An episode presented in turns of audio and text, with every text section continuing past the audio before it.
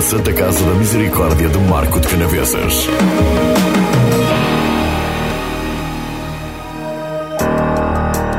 Muito boa tarde, estamos a dar início a mais uma sessão de Conversas de Saúde, um programa da Marcoense FM em parceria com a Santa Casa da Misericórdia de Marco de Canaveses. Na emissão de hoje vamos falar sobre otorrinolaringologia. É uma especialidade médica com características clínicas e cirúrgicas.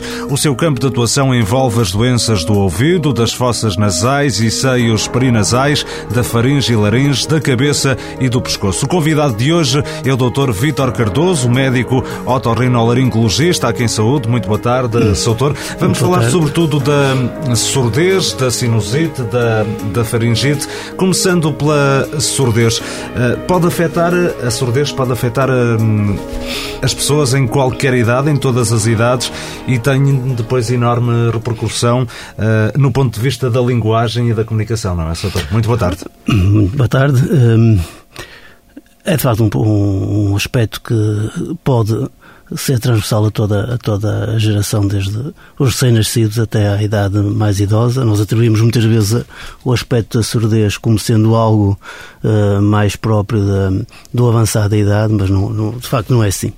Uh, hoje em dia uh, temos uma situação que é o chamado rastreio universal do recém-nascido, precisamente para quê? Para que todas as crianças que nasçam em meio hospitalar sejam feitas os testes de, de se houve ou se não houve, é um teste apenas de verdadeiro falso ou de passagem, passa no teste ou não passa, hum, para que eh, qualquer situação que surja de, de, de suspeita de, de, surdez seja depois encaminhado para, para uma consulta da especialidade e, e poder ser eh, confirmada ou, ou, ou negada a existência e poder eh, fazer a reabilitação o mais precoce possível.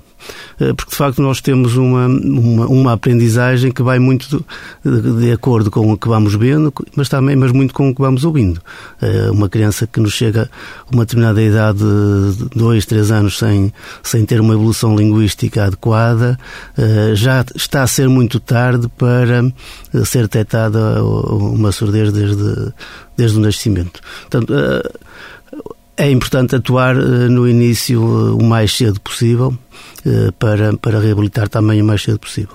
O doutor, eh, eu julgo que percebi, é, é possível ainda eh, uh, detectar se uh, um bebê vai ter surdez ou não ainda durante a gravidez ou só... Uh, durante a gravidez nem tanto. Uhum. Quando nasce faz o, o teste chamadas autoemissões Sim. acústicas que têm um resultado chamado passa ou não passa. Uh, quando passa, relativamente temos, temos um sossegar da situação, embora em qualquer altura da vida familiar daquela criança, se houver suspeição de, mesmo antes dele poder colaborar uh, com respostas mais uh, positivas uh, num exame que se faz geralmente, que é o audiograma, uh, que é feito para determinadas idades. Há audiogramas infantis que se fazem a partir de uma idade em que a criança já colabora, mas crianças mais pequenas podem ser feitos testes de avaliação auditiva um, com eles uh, numa sonolência a dormir, chamados potenciais e bocados auditivos, um, para perceber como é que está a funcionar o ouvido e, e, e começar a ajudar uh, estas situações o mais cedo possível. Obviamente que uh, se a criança não for capaz de articular as, uh, as primeiras palavras ainda numa fase inicial da vida, uh, é necessário recorrer a um otorrinolaringologista para, para perceber se há problemas de surdez. Em que período, doutor? Entre os 15 e os 18 meses é o ideal ou deve ser mais cedo ou posterior? Às vezes, até, claro que nessa idade é uma idade que se está à espera que comecem as primeiras palavras e aí um, suspeita-se com alguma uh, convicção maior. Mas mesmo antes disso, podemos já, se a criança dorme impávida e serena e há um ruído brusco e nada a faz despertar, nós podemos, mesmo antes de, de, de, de estar à espera das primeiras palavras, um, e são geralmente os cuidadores, os pais, os, eh, que, que estranham de facto um comportamento muito passivo numa criança uh, perfeitamente a dormir e, e, e, não desperta com um ruído intenso e, e são eles muitas vezes a, a levantar a suspeita.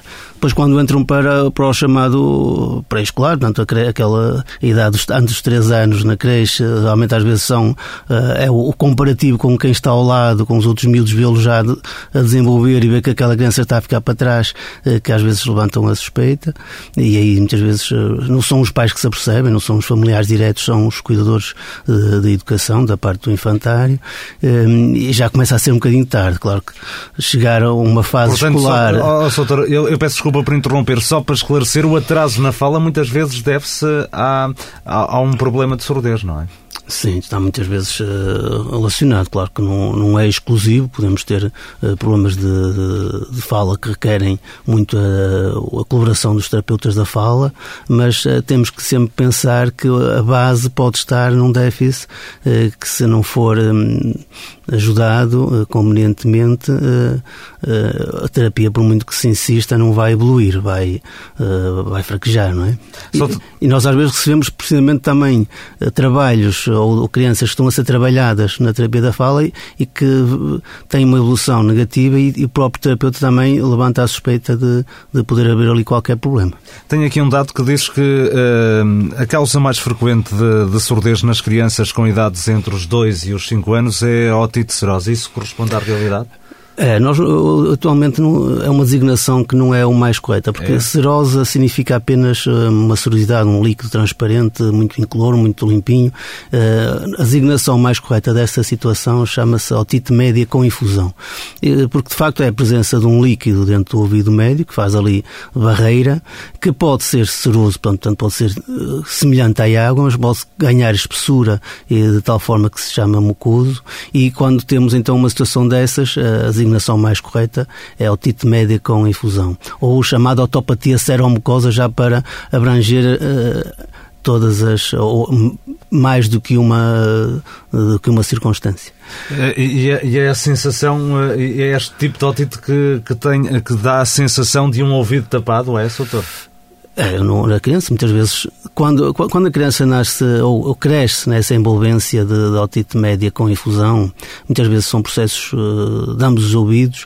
Uh, para aquela criança, ela, o ouvir, ela não é surda, são casos distintos, tem uma surdez não total, portanto, tem uma tem uma diminuição da sua capacidade auditiva, mas não é surdo, vai evoluindo mais, de uma forma mais lenta na linguagem, mas, repete, quando começa a, a falar é capaz de muitas vezes parecer estar distraída, uh, repete às vezes o an e...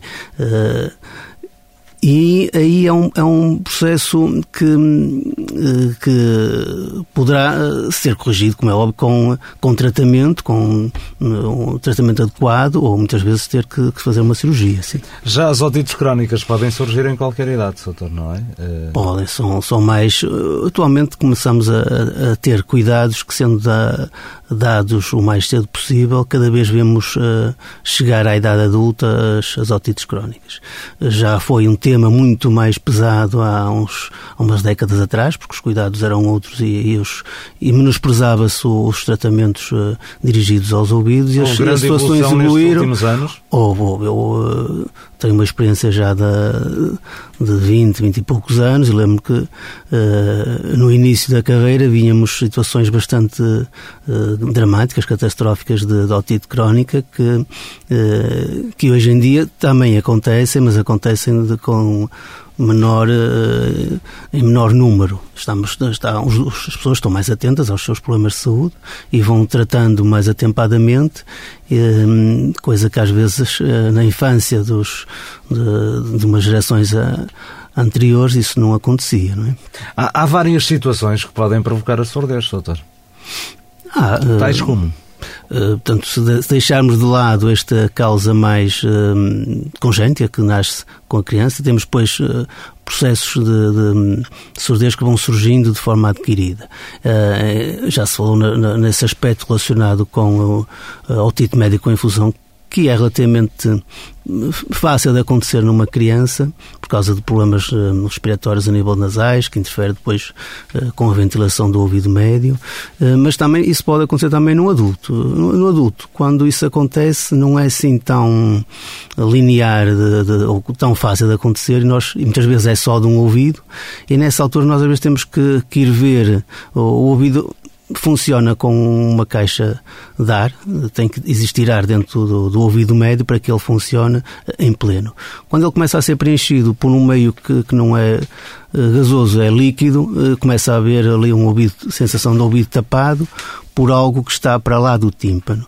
E, e, e, é muito importante ver uma, uma zona que, que, que vai dar ar ao ouvido, que é a trompa auditiva. Portanto, nós quando temos um adulto eh, com problemas de audição por ter líquido no ouvido médio, temos que sempre ver se há algum problema na, na zona que ventila o ouvido eh, por, por, pela parte de trás do nariz, na, na nasofaringe.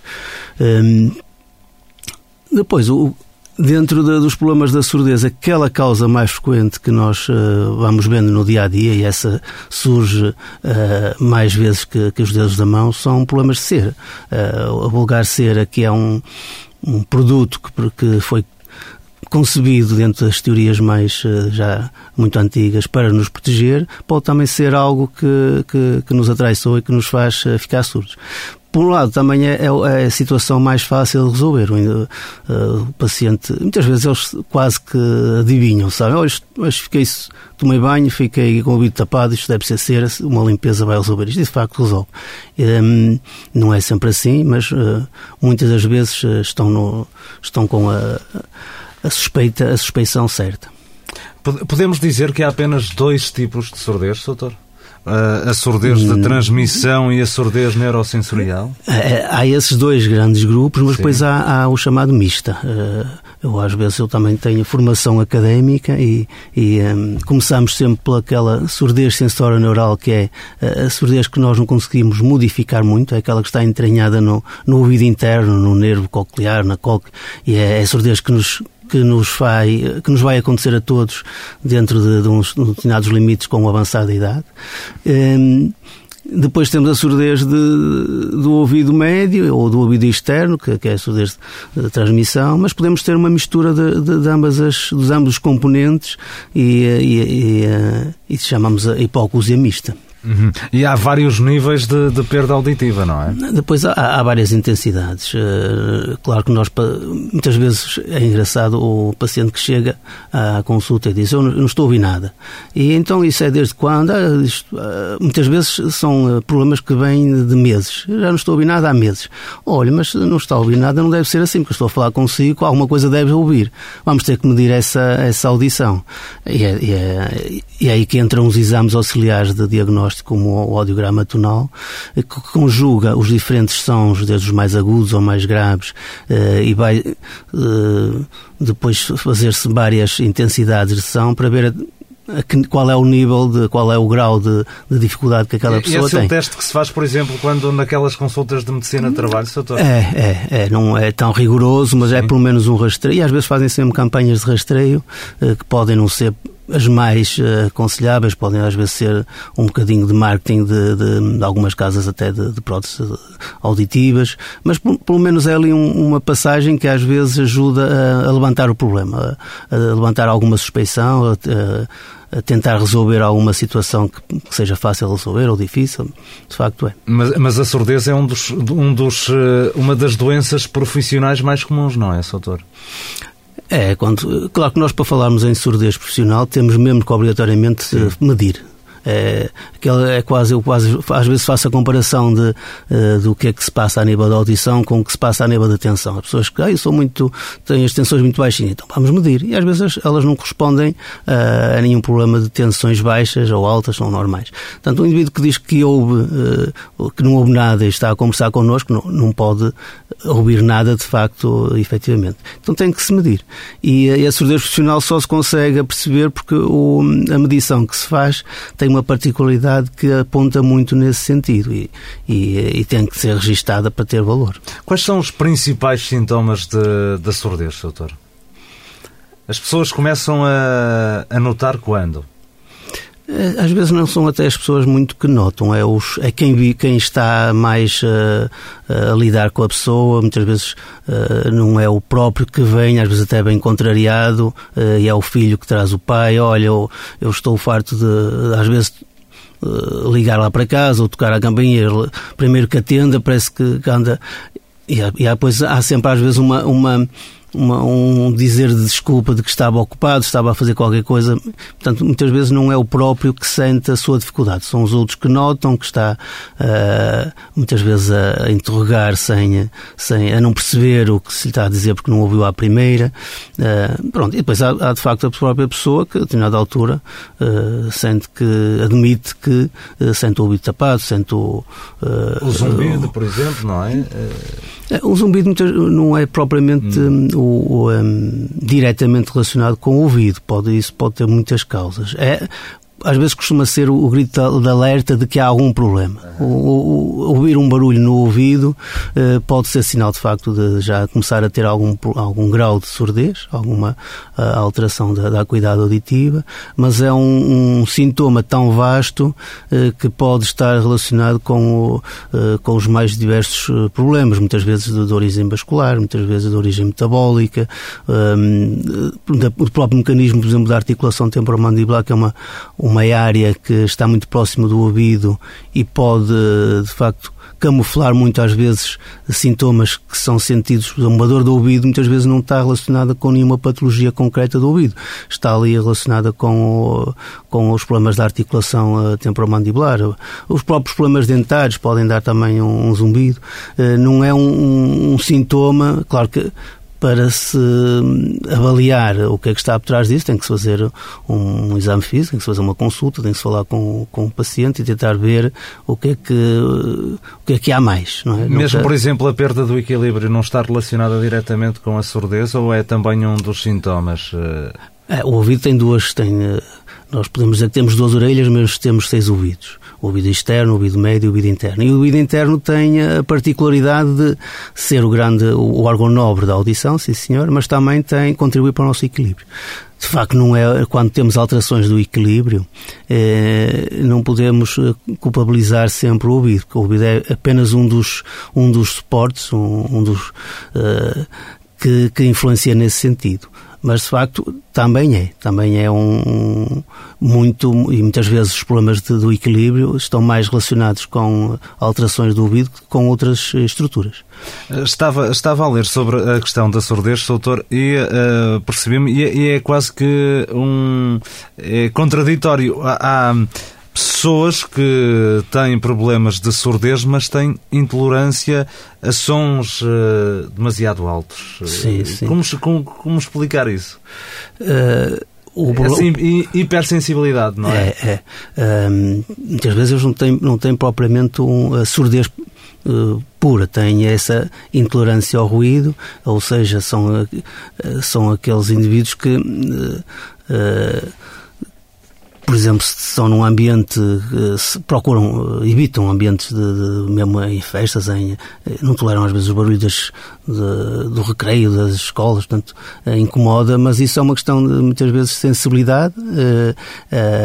Eu costumo às vezes comparar esse tipo de situação com outros aspectos de, do nosso organismo, que somos mais todos, a uns indivíduos toca-se lhes estão logo sensíveis a, a, a qualquer toque, outros pode-se dar um beliscão forte que, para todos os efeitos, deveria magoar e ele continua limpado e sereno e, e mantém-se firme sem, sem se queixar de nenhuma dor. Essa, essa, tolerância ao ruído pode ser muito variável sem ser, eh, muitas vezes não é uma doença, é uma particularidade, é quase como a intolerância à luz, a, eh, a sensibilidade da pele, a, muitas vezes nós não somos... tão fortes quanto isso e, e, e, não quer dizer que seja de uma doença. Não é? A surdez que leva também muitas vezes ao isolamento social e à depressão, não é? Acontece uh, em alguns casos. Uh, sim, há, há, eu, eu, às vezes tenho pacientes que quando aparecem com um problema de, de surdez, há quanto tempo é que, que sente que, que não ouve bem? E, e é impressionante como alguns têm já meses, um ano, já sou assim há um ano, agora é estou a tentar ver o que é que é possível uh, fazer. Um, e muitas vezes o, único, a única forma de ajudar é uma prótese auditiva. E isso muitas vezes para eles também é, é, é depreciativo. Associam enquanto uma prótese ocular ou uns, uns vulgares óculos são muitas vezes até não são necessários e as pessoas gostam de usar uns óculos de sol, fica sempre bem. Os fones para ouvir, mesmo eh, sem ser eh, o telefone ou a música, não são bem-vindos. São fazem denunciar muito alguém que está já mais debilitado, que está mais entrado na idade e eles são muitas, muitas vezes são resistentes a, a quererem ser ajudados. E depois, claro, que estão muitas vezes num ambiente familiar rodeado de, de, de amigos e e, e, não conseguem captar o que estão a ouvir e preferem às vezes para não estar a, a, sempre a dizer que o quê, retiram-se e ficam um bocadinho mais distantes, vão se isolando. Isso é de facto um, uma realidade. É? A prótese auditiva é, é, não é a única forma de tentar resolver o problema de, de surdez, digamos uma forma de, de, de não, tratamento. Não, não é? calhar... A surdez é irreversível, não é, doutor? Uh, Muitas vezes não. Uh, ou, ou, ou, apenas é possível mitigar esse, esse problema? Uh, por, por vezes não é não é não se consegue uh, regredir não se consegue recuperar a, a audição. E ela uh, estabelece para um determinado nível e, e, assim fica e depois até a tendência é para um, agravar. Agora uh, atenuar, pelo menos não, não curando, pode não ser possível curar uma surdez, mas atenuá-la, isso é possível de, com, eh, não só com os com próteses, mas com eh, implantes eh, cocleares, com cirurgias de, de, de osteointegrados, coisas mais profundas, é possível. A, a prótese acaba por ser, dentro de uma ajuda, aquela que até é mais fácil, não tem riscos, tem, se, se for que funcione, será isenta de riscos, tem tenha nesse aspecto algo que, que, que, deveria ser mais aceito, não é? E hoje em dia já não há aqueles aparelhos enormes que, que se, também se viam há umas décadas atrás, são muito mais discretos, um, podem ser usados com, com, com maior descrição e com eficiência. Às vezes, um, claro que isso tem que estar por trás uma casa de, de, de reabilitação que seja também, uh, que saiba o que faz, não é? Não pode ser uma, uma, uma prestação de serviço só uh, com o objetivo de, de comercial, não é? Soutor, sinusite é uma doença muito comum.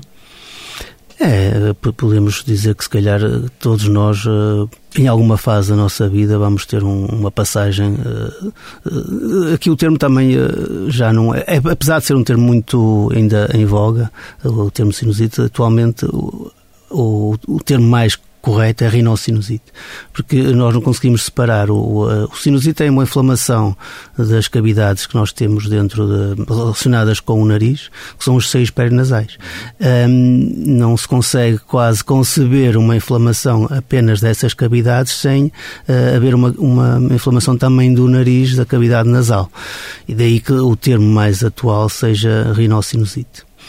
Eh, claro que são, hum, são passagens que nós muitas vezes eh, eh, atribuímos às vezes até com, hum, com facilidade. Estamos um bocadinho constipados e começamos a falar que já estamos com sinusite. Olha a cabeça, já, muitas vezes a sinusite é, é é atribuído como a culpa de muitas coisas Esse que, é não, um dos que não é. não é? As cefaleias é um, é um, é um dos problemas, é, um dos sintomas nós, da, da sinusite. Nós, para falarmos de sinusite, temos que ter um, um um conjunto de, de, sinais e sintomas que seja uh, que são considerados os principais, os, os major, e depois pode haver alguns que, que possam ser os menor. Aqui, por acaso, numa, numa aguda, as dores de cabeça são uh, sintomas menor, nem são os mais importantes uh, para se estabelecer um diagnóstico. Aguda quando dura menos de 4 semanas? É, assim? é, é 12, sim.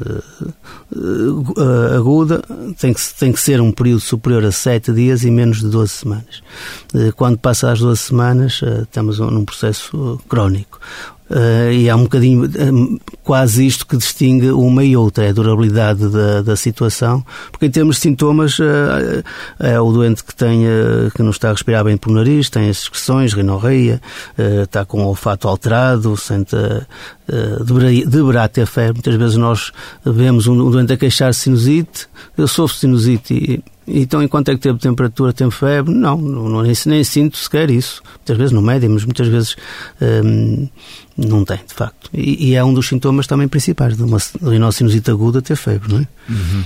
A, a, a, tal situação também que é, é uma espécie de. sente-se uma espécie de. Oh, doutor, não sei o termo clínico, é uma espécie de pressão que se sente. É uma ter... plenitude, parece, é? parece, que se sente, a pessoa sente-se cheio, sente-se uh, obstruído, sente-se. Uh, é uma plenitude na face, que, que, que faz uma sensação de peso, isso é. Isso é uma descrição muito fidedigna de própria de, inocinusite. Claro, para, para, termos um diagnóstico, o diagnóstico pode ser muito baseado na, na, no que o doente queixa, mas é importante observá-lo, ver, eh, confirmar os aspectos das secções ou, um, eh, e às vezes ter que fazer mesmo o exame imagiológico, porque a determinada altura eh, é importante confirmar esse, esse diagnóstico. Para o diagnóstico, exames radiológicos, sobretudo? É, sobretudo quando está a ocorrer muitas vezes no ano ou quando o processo é crónico e tem eh, agudizações com alguma facilidade, para percebermos o que é que pode estar eh, de errado no funcionamento do nariz, ou fazer um TAC, por exemplo, é primordial, é fundamental para, para ver onde é que é possível modificar o rumo desta, desta situação. É? Hum, é? é, possível fazer o diagnóstico de uma sinusite sem uh, efetuar os exames? Sim, sim, é? sim. Mais 90% são assim. Nós, um, um, processo pode começar por uma vulgar constipação, mas começa que se instala e prolonga-se para lá de uma semana com, com estes sintomas muito peculiares. Não precisamos de um, de um, de um exame para perceber que, estamos, que temos que tratar aquele, aquela situação. É? O, o tratamento da sinusite depende da causa da, da sinusite, não é? é? A maior parte das vezes é um tratamento médico com uh, melhorar as, o, o, funcionamento do nariz em termos de obstrução, com soluções salinas de soro ou de água do mar, fazer uh, vasoconstritor se, se o doente tolerar, que não tenha contraindicação. Muitas vezes tem que se fazer o, o antibiótico. E, e, ao se fazer o antibiótico também não pode ser apenas uh, um, um, tratamento vulgar de uma semana, como na maior parte de algumas infecções. Tem que ser um bocadinho mais prolongado, 10, 12 dias. Um, e depois, eh, se a situação de facto tiver por trás disso fatores que possam uh, uh, favorecer que elas aconteçam, pode às vezes ser necessário uh, modificar, por exemplo, um desvio do septo que esteja a condicionar o fluxo nasal e, e propensar às sinusites, presença de pólipos também que é uma, uma reação inflamatória que passa dos limites também é uma situação que pode uh, justificar depois uh, fazer uma, uma intervenção cirúrgica. Um, no caso do desvio do septo nasal, uh, obrigatoriamente é necessário fazer a intervenção, não é cirúrgica? Não é que não é obrigatório. Nós nós podemos dizer que ninguém é perfeito em termos de nariz. Que predomina na, em todos nós é a imperfeição. Agora, se esse defeito ou se essa imperfeição não nos fizer diferença, não, não justifica corrigi-lo. Portanto, um desvio septo não tem obrigatoriamente que ser modificado. Agora, se, uh, se essa situação está associada e, e, e, o doente mesmo às vezes sem estar, do, sem estar com uma crise, uma agudização de rinocinusite sente que não respira de facto bem, pode justificar a sua correção. Não é há, há. Períodos, há períodos do ano em que a sinusite eh, é mais propensa a aparecer ou não? É, há, são essencialmente duas épocas. A época em que das transições das estações, em que uh, as constipações surgem com mais facilidade, uma gripe pode as infecções víricas vêm mais ao de cima e aí depois pode-se instalar uma, uma infecção bacteriana. E depois há outro, a outra, outro oposto da, da mudança de estações, que é quando vem a primavera também. Há algumas ah, situações começam por reação alérgica, que se não for devidamente contrariada, controlada, também persistindo pode ser uma causa eh, banal de, de rinocinusite nessa altura mais de... Há quem de... não consiga escapar à sinusite na altura da, da primavera, por exemplo, quando o pólen anda, anda no ar. Tem é? que se preparar antes, eh, sabendo que se, se, se desconhece que, que é alérgico, está sujeito a, como se, está sujeito a cair. Caindo uma vez, pode começar a, a ter um, um estudo alérgico que, que, que, o identifique como sendo alérgico e numa próxima mudança de estação, numa próxima, num próximo ano, fazer tratamento profilático antes para quando vier em força os pólenes e uh, aquilo que possa ser alérgico não, não sofrer tanto. Não é? como, como prevenir uma sinusite, doutor? É, passa um bocadinho por estas. Hum, se for de causa alérgica, passa um bocadinho por fazer um antihistamínico antes de, do, do pico das, das, eh, da exposição aos alergénios. Eh, se for que seja de causa mais de inflamações víricas, pode fazer um chamado imunoestimulante eh, quando, antes de começar o outono. Portanto, modificando estes dois vetores, pode-se precaver um bocadinho mais a, a ocorrência das, das rinossinusites. Doutor, eh, os tratamentos termais são bons para, para a sinusite?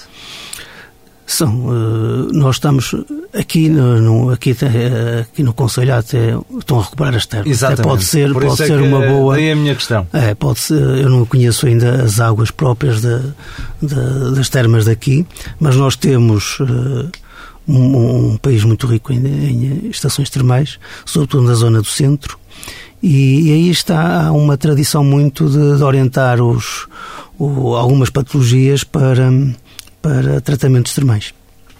E, e com eficácia, e agora que que, que, recentemente foi aprovado a, com participação pelo, pelo Estado também para, para esses tratamentos, eu penso que vai haver outra vez uma, uma procura muito de, de, dessas ajudas. Não são ajudas, eu posso dizer que os tratamentos termais muitas vezes funcionam para, um, para os problemas crónicos, a nossa crónica, ajudando a aliviar a sintomatologia durante mais, mais de meio ano, mas se o paciente andar bem satisfeito mais de meio ano, já justificou uh, o investimento. E claro que são tratamentos que depois deverão ser uh, repetidos anualmente. Uh, de 15 dias de irrigações nasais serão o aconselhável. Mas as termas não é só para a parte de. Tem indicação muito concreta a parte da rinocinite crónica, mas tem outras indicações também a outros níveis, mesmo problemas de, de ouvidos, e de, de faringe também. Por falar em faringite, doutor, a faringite o que é? É uma inflamação da, da garganta provocada por eh, vírio, vírus ou bactérias? É hum, assim, a grosso modo isso? É, a maior parte das vezes pode ser de causa vírica. Quando estamos com uma faringite de causa microbiológica, a maior parte das vezes é, são situações passageiras de, de, que se forem for incomodativas o suficiente para tomar alguma coisa é faz-se tratamento sintomático, um anti-inflamatório, um analgésico um, e, e, será suficiente.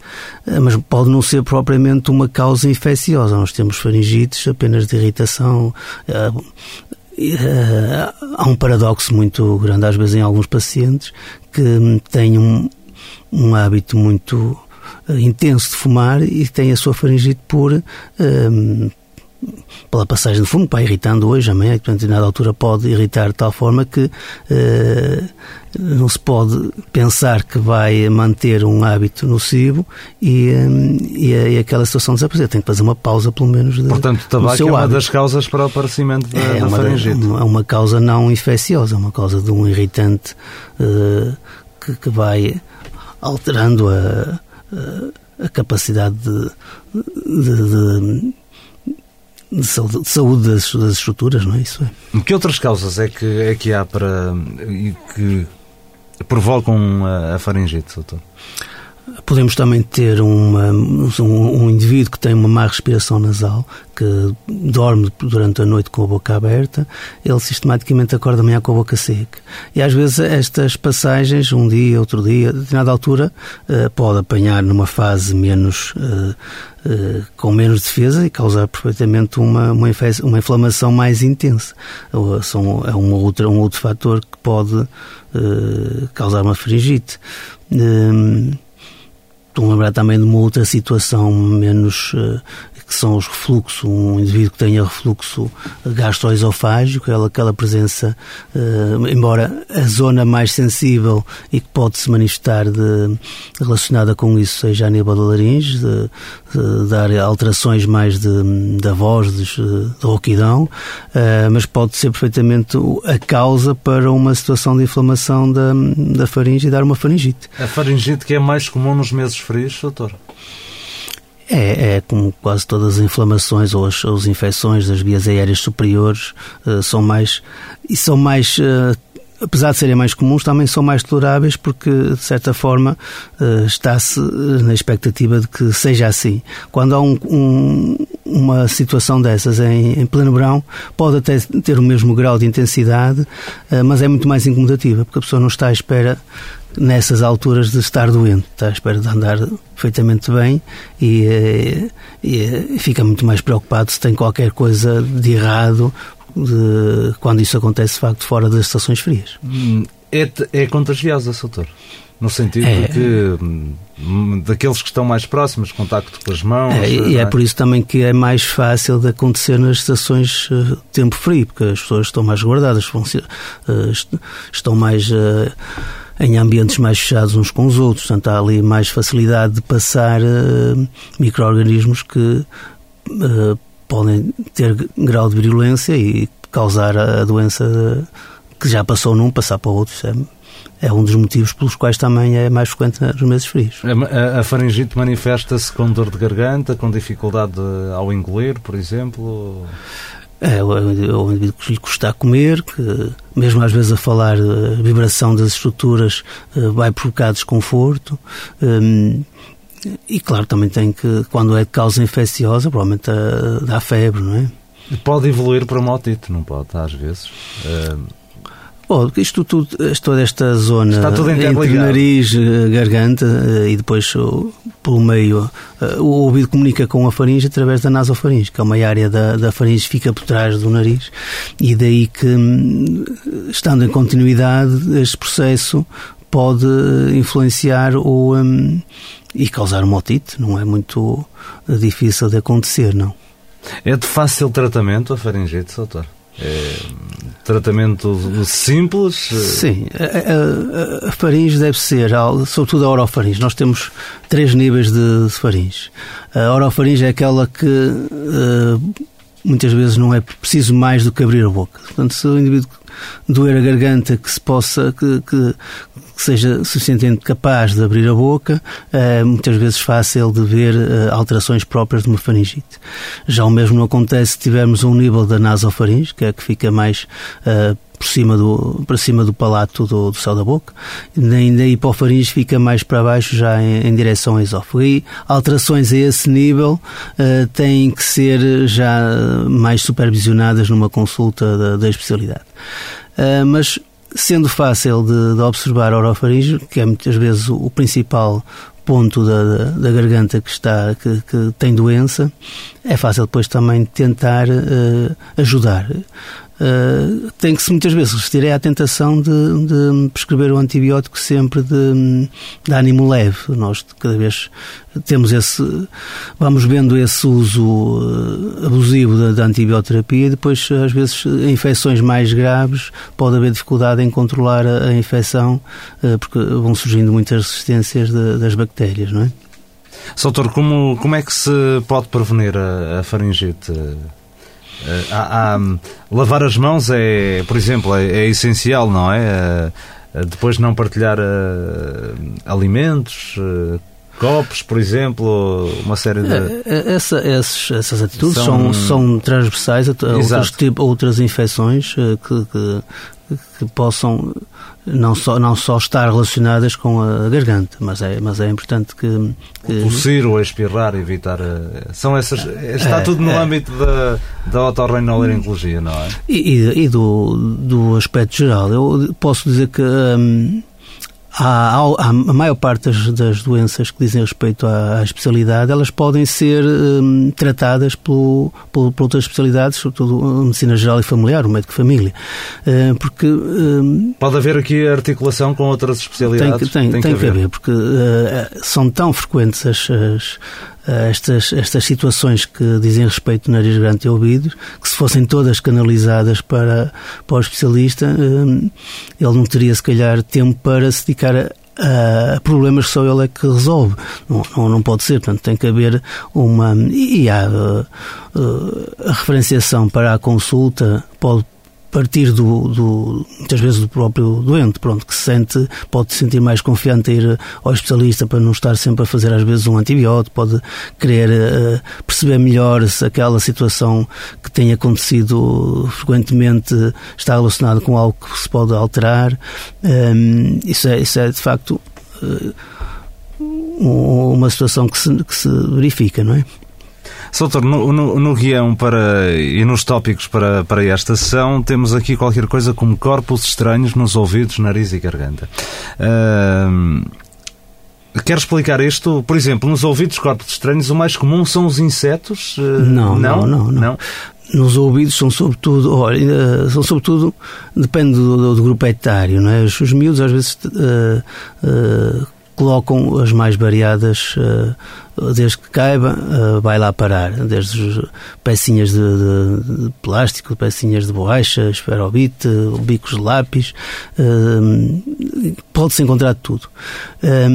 O adulto, às vezes, o que aparece de vez em quando é, são os, as, o algodão das cotonetes, que, que, ainda é um hábito que, que está muito enraizado, limpar os ouvidos com as cotonetes, e às vezes corre mal e, e, este mal não é dos piores, porque às vezes uh, pode haver eh, consequências bem mais graves de lesar mesmo o ouvido, um, mas o algodão deixado dentro do ouvido acaba por ser um dos corpos estranhos também com alguma facilidade surge. Depois há aquelas situações dos tampões, há tampões no mercado que são feitos de um material que se que se fragmenta com alguma facilidade, às vezes também fica encalhado no ouvido, é outro corpo estranho eh, que se vai vendo. Uh, e, a propósito disto, por exemplo, eu, uh, uma das prevenções que se deve ter relativamente à, à surdez profissional é o uso de protetores auriculares. E a nossa legislação, se calhar, não é das mais rigorosas, porque eu quando vejo, quando falo com os trabalhadores que se deveriam proteger, eles dizem, senhor, é, aquilo é, é, obrigatório, mas nós muitas vezes andamos é com eles no pescoço, porque aquilo faz muito calor, hum, não cumprem muito bem a, a, a essas diretrizes. E, eh, e noutros países, no, sobretudo do, do, norte da Europa, dos escandinávios, eles fazem questão de que se cumpra rigorosamente a, a proteção auricular.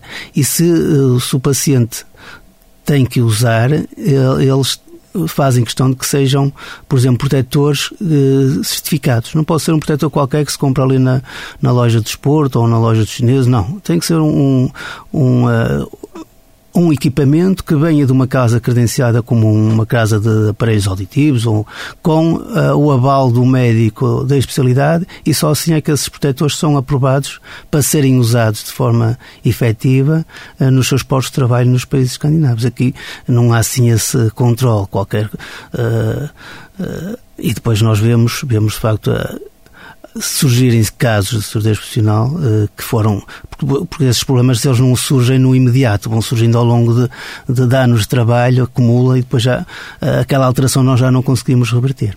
Soutor, no, no nariz é, é, basicamente a mesma coisa no que relaciona às crianças, vezes, também é. É, no nariz às vezes são mais coisas, um, uh, bocados de papel, uh, uh, feijão. sementes, feijão, uh, botões que, que, às vezes é uma, é uma uh, se, se não for feito com, com a devida, o devido cuidado não é fácil de os apanhar porque uh, são bolinhas de, de, de, de, brinquedos, coisinhas pequenininhas que, que de facto metem, uh, metem na, na, cavidade nasal. Pronto, é, é, num adulto isso não se põe. Não, não me, não me lembro de nenhum adulto até à data que, tenha tido qualquer corpo estranho no, na, no nariz. Na, na, garganta? Na garganta. Muitas vezes uh, o corpo estranho já não é tão. Um, uh, uh, posto de forma propositada, entre aspas. Não é? Todos os outros são considerados acidentes da mesma, mesmo uma criança não. Aqui a gente às vezes tem que atribuir a culpa a quem o está a vigiar e os deixa estar a manipular as coisas em direção a estes, a estes, ao ouvido ou ao nariz, mas na, na, garganta às vezes os corpos estranhos são aquilo que se ingere uh, involuntariamente, uma espinha, um osso, uma, uh, algo que vai depois incomodar, enquanto se for, se for realmente na zona da garganta é mesmo só aquele incómodo puro, até às vezes pode estar ali uma semana, um mês. Muitas que, vezes o problema é quando há ingestão. É quando vai mais para baixo, para a parte do esófago, e um, um corpo estranho aí alojado já pode ter consequências mais eh, graves e, e mesmo fatais, não é? Soutor, em relação à urgência em, otorrinolaringologia, hum, há um aumento, sobretudo nos meses de frios, não é? Uh, lia um estudo, uh, só para contextualizar, que eu julgo que era em Vila Nova de Gaia e, uma, e uma boa percentagem dos, dos casos de, de, urgência estavam relacionados precisamente com esta, com esta especialidade, não é? Uh, a percepção de, de, um, de um hospital central, não, eu, eu, trabalho para além do Hospital do Mar, trabalho também no Hospital São João.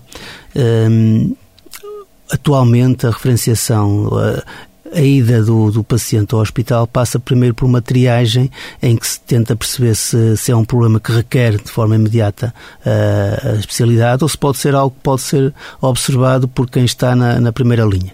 E, e e mesmo digamos, atualmente há, há, essa filtragem que faz com que na retaguarda onde está onde podemos estar uh, nós não cheguem todos os doentes que dizem respeito à patologia do foro ORL e aí uh, não há essa essa não se nota essa, essa avalanche dos doentes na altura de, do inverno ou do verão. Às vezes até no verão há mais, porque as otites externas, que são um dos, um dos problemas mais frequentes eh, com as águas, com as piscinas, mais com as piscinas, com os rios do que com o mar, um, o, o, seu tratamento requer uh, uma atuação direta da especialidade com aspirar o ouvido, prepará-lo prepará para aquilo que vai ser depois o tratamento feito pelo doente em casa. E esses, de facto, vão, aparecem muito. Esses aparecem muito, há aí um pico nessa altura do ano. Uh, o pico da, das, das infecções de, de víricas, das constipações e de gripes, muitas vezes não chegam a precisar da, da especialidade. Uhum. Uh, a hospitalização em otorrinolaringologia é necessária quando, doutor? Em que momento? Oh, uh, infelizmente, há, eu estou, estou num hospital para onde muitas situações que não são uh, que não têm resposta para ficarem hospitalizados nos hospitais mais próximos das populações. Uh, nós recebemos a determinada altura toda, toda situação que possa justificar ficar, ser tratada em internamento, desde Bragança, a zona de Santa Maria da Feira, a zona de menos a zona de Vila Real, Penafiel, toda esta zona norte, exceto o distrito de Braga um, e de Viana, drena para, para lá. Pronto. E, e das situações que são em que, em que o tratamento eh, hospitalar se justifica, muitas vezes implica tratamentos cirúrgicos. São as infecções que se eh, descontrolam de tal forma que evoluem para, para abscessos, e, eh, por exemplo, um, um ouvido, uma otite, os problemas das otites crónicas que, a determinada altura, não sendo erradicadas, podem dar meningite, podem dar abscessos cerebrais, podem dar processos de, complicados de, a nível endocraniano, esses têm que, que ficar internados. Uh, mesmo as sinusites, a rinocinusite é um, uma patologia, o nariz fica aqui uh, enquadrado entre os olhos e o cérebro, é? e às vezes, uh, quando ultrapassa os seus limites para essas áreas, está já numa fase em que não pode ser tratado em casa, tem que ficar internado com tratamento médico eh, endovenoso e muitas vezes também necessidade de, ser operado de forma cirúrgica. Um, situações graves, de, por exemplo, uma hemorragia nasal que é designada por epistaxis, determinada altura, não sendo de controle eficaz, uh, fácil, que requeira uh, atitudes mais intensas, mais de tamponamentos mais fortes, tem que ficar depois sob vigilância em regime de internamento. Soutor, estamos, estamos a terminar, já estamos a escutar o tempo que temos previsto para esta emissão. Uh, para finalizar, O que é que a Santa Casa da Misericórdia disponibiliza nesta, nesta área? Uh, tem um, um, um gabinete de consulta que está apetrechado de forma a, a com otorrino sem, sem o seu equipamento de, de observação de doentes uh, não evolui, não, não consegue dar resposta a, àquilo que, que pode também os outros médicos de, de de medicina geral e familiar dar. Um, tem de facto um, um, equipamento que permite uh, observar os doentes uh, do, do, ao nível da especialidade, depois consegue uh, também com meios auxiliares de diagnóstico como audiograma e, e o, o, timpanograma estudar o ouvido dentro de, daquilo que, é, que será o seu mais básico. E, e dispõe agora atualmente também de um equipamento de, de, fibra, de fibra que pode fazer exames um, com controle uh, imagem no monitor até para fazer uma, uma partilha com o próprio paciente, ele entender o que é que se está a passar em termos de problema e isso por si só também poder ser uma ajuda à adesão ao tratamento. Um, essa partilha de, de, de informação visual uh, pode ser útil para a eficácia depois da, da resposta do, do, paciente. Penso que vai dando muito aquilo que o, é. O doutor, para além de, de ter de como percebe, obviamente, de otorrinolaringologia, também provavelmente terá de ter, digo eu, tirar formação para manuseamento de alguns dos equipamentos que depois utiliza e que vão surgindo é, no mercado, não é? Nós vamos nos adaptando, vamos uh, vendo o que é que vai surgindo de novo nas, nas, uh, nas diferentes tecnologias depois temos que ir fazer formação de base, muitas vezes fora, até mesmo de fora do país, para depois uh, utilizar aquilo que, que dispomos cá uh, de maneira completa, isso é. É verdade. Soutor, muito obrigado por ter vindo à Marcoense FM falar-nos sobre este tema. Até uma próxima oportunidade. Ah, Doutor Vítor Cardoso, otorrinolaringologista, o convidado desta emissão do Conversas de Saúde da Marcoense FM, uma parceria com a Santa Casa da Misericórdia de Marco de Canaveses. Voltamos de hoje a uma semana. Obrigado pela companhia. Boa tarde.